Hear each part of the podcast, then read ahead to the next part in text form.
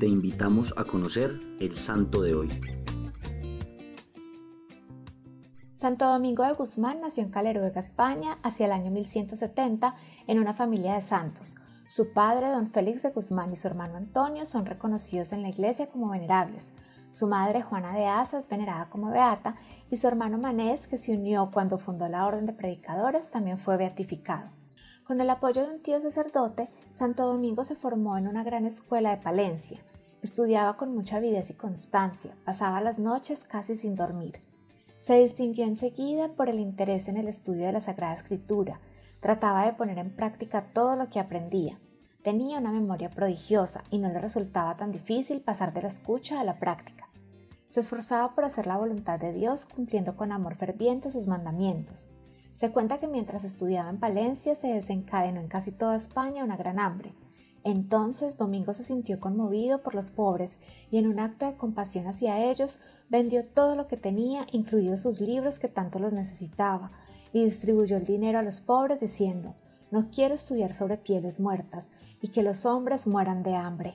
Fue ordenado sacerdote y elegido canónigo del cabildo de la catedral en su diócesis de origen Osma.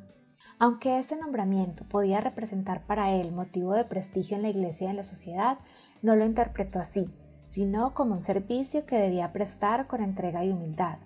Pasaba los días y las noches dedicado a la oración, estudiaba y oraba sin cesar, le dirigía a Dios una súplica especial, que le concediera la caridad verdadera y eficaz para cuidar con interés y velar por la salvación de los hombres.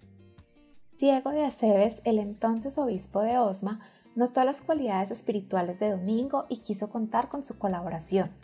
Juntos se dirigieron al norte de Europa para realizar misiones diplomáticas que les había encomendado el rey de Castilla.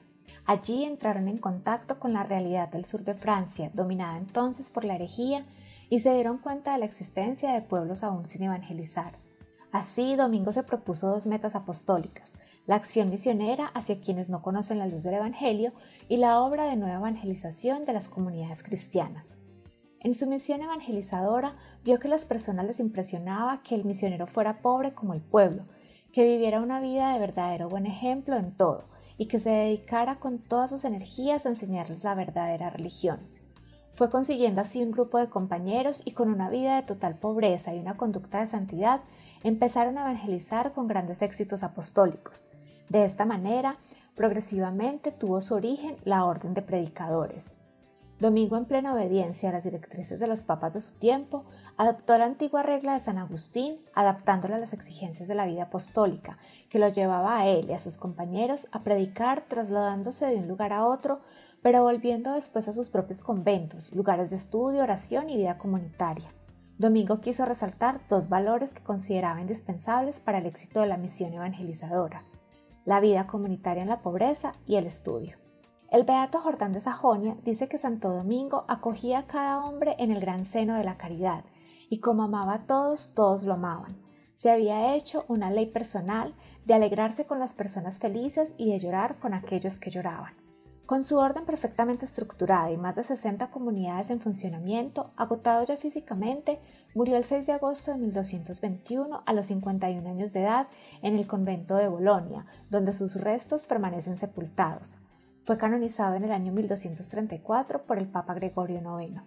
Como lo dijo el Papa emérito Benedicto XVI, este gran santo nos recuerda que en el corazón de la Iglesia debe arder siempre un fuego misionero que impulse incesantemente a llevar el primer anuncio del Evangelio y donde sea necesario a una nueva evangelización. De hecho, Cristo es el bien más precioso que los hombres y las mujeres de todo tiempo y de todo lugar tienen derecho a conocer y a amar y es consolador ver cómo también en la iglesia de hoy son tantos los que con alegría entregan su vida por este ideal supremo, anunciar y dar testimonio del Evangelio. Santo Domingo aprendió que las almas se ganan con la caridad. Por eso todos los días pedía a nuestro Señor la gracia de crecer en el amor hacia Dios y en la caridad hacia los demás y tener un gran deseo de salvar almas. Esto mismo recomendaba a sus discípulos que pidieran a Dios constantemente. Y hoy te invito para que tú también lo hagas, que el deseo de llevar el amor de Dios a todos los rincones de la tierra arda siempre en nuestros corazones. Amén. Cristo Rey nuestro, venga tu reino.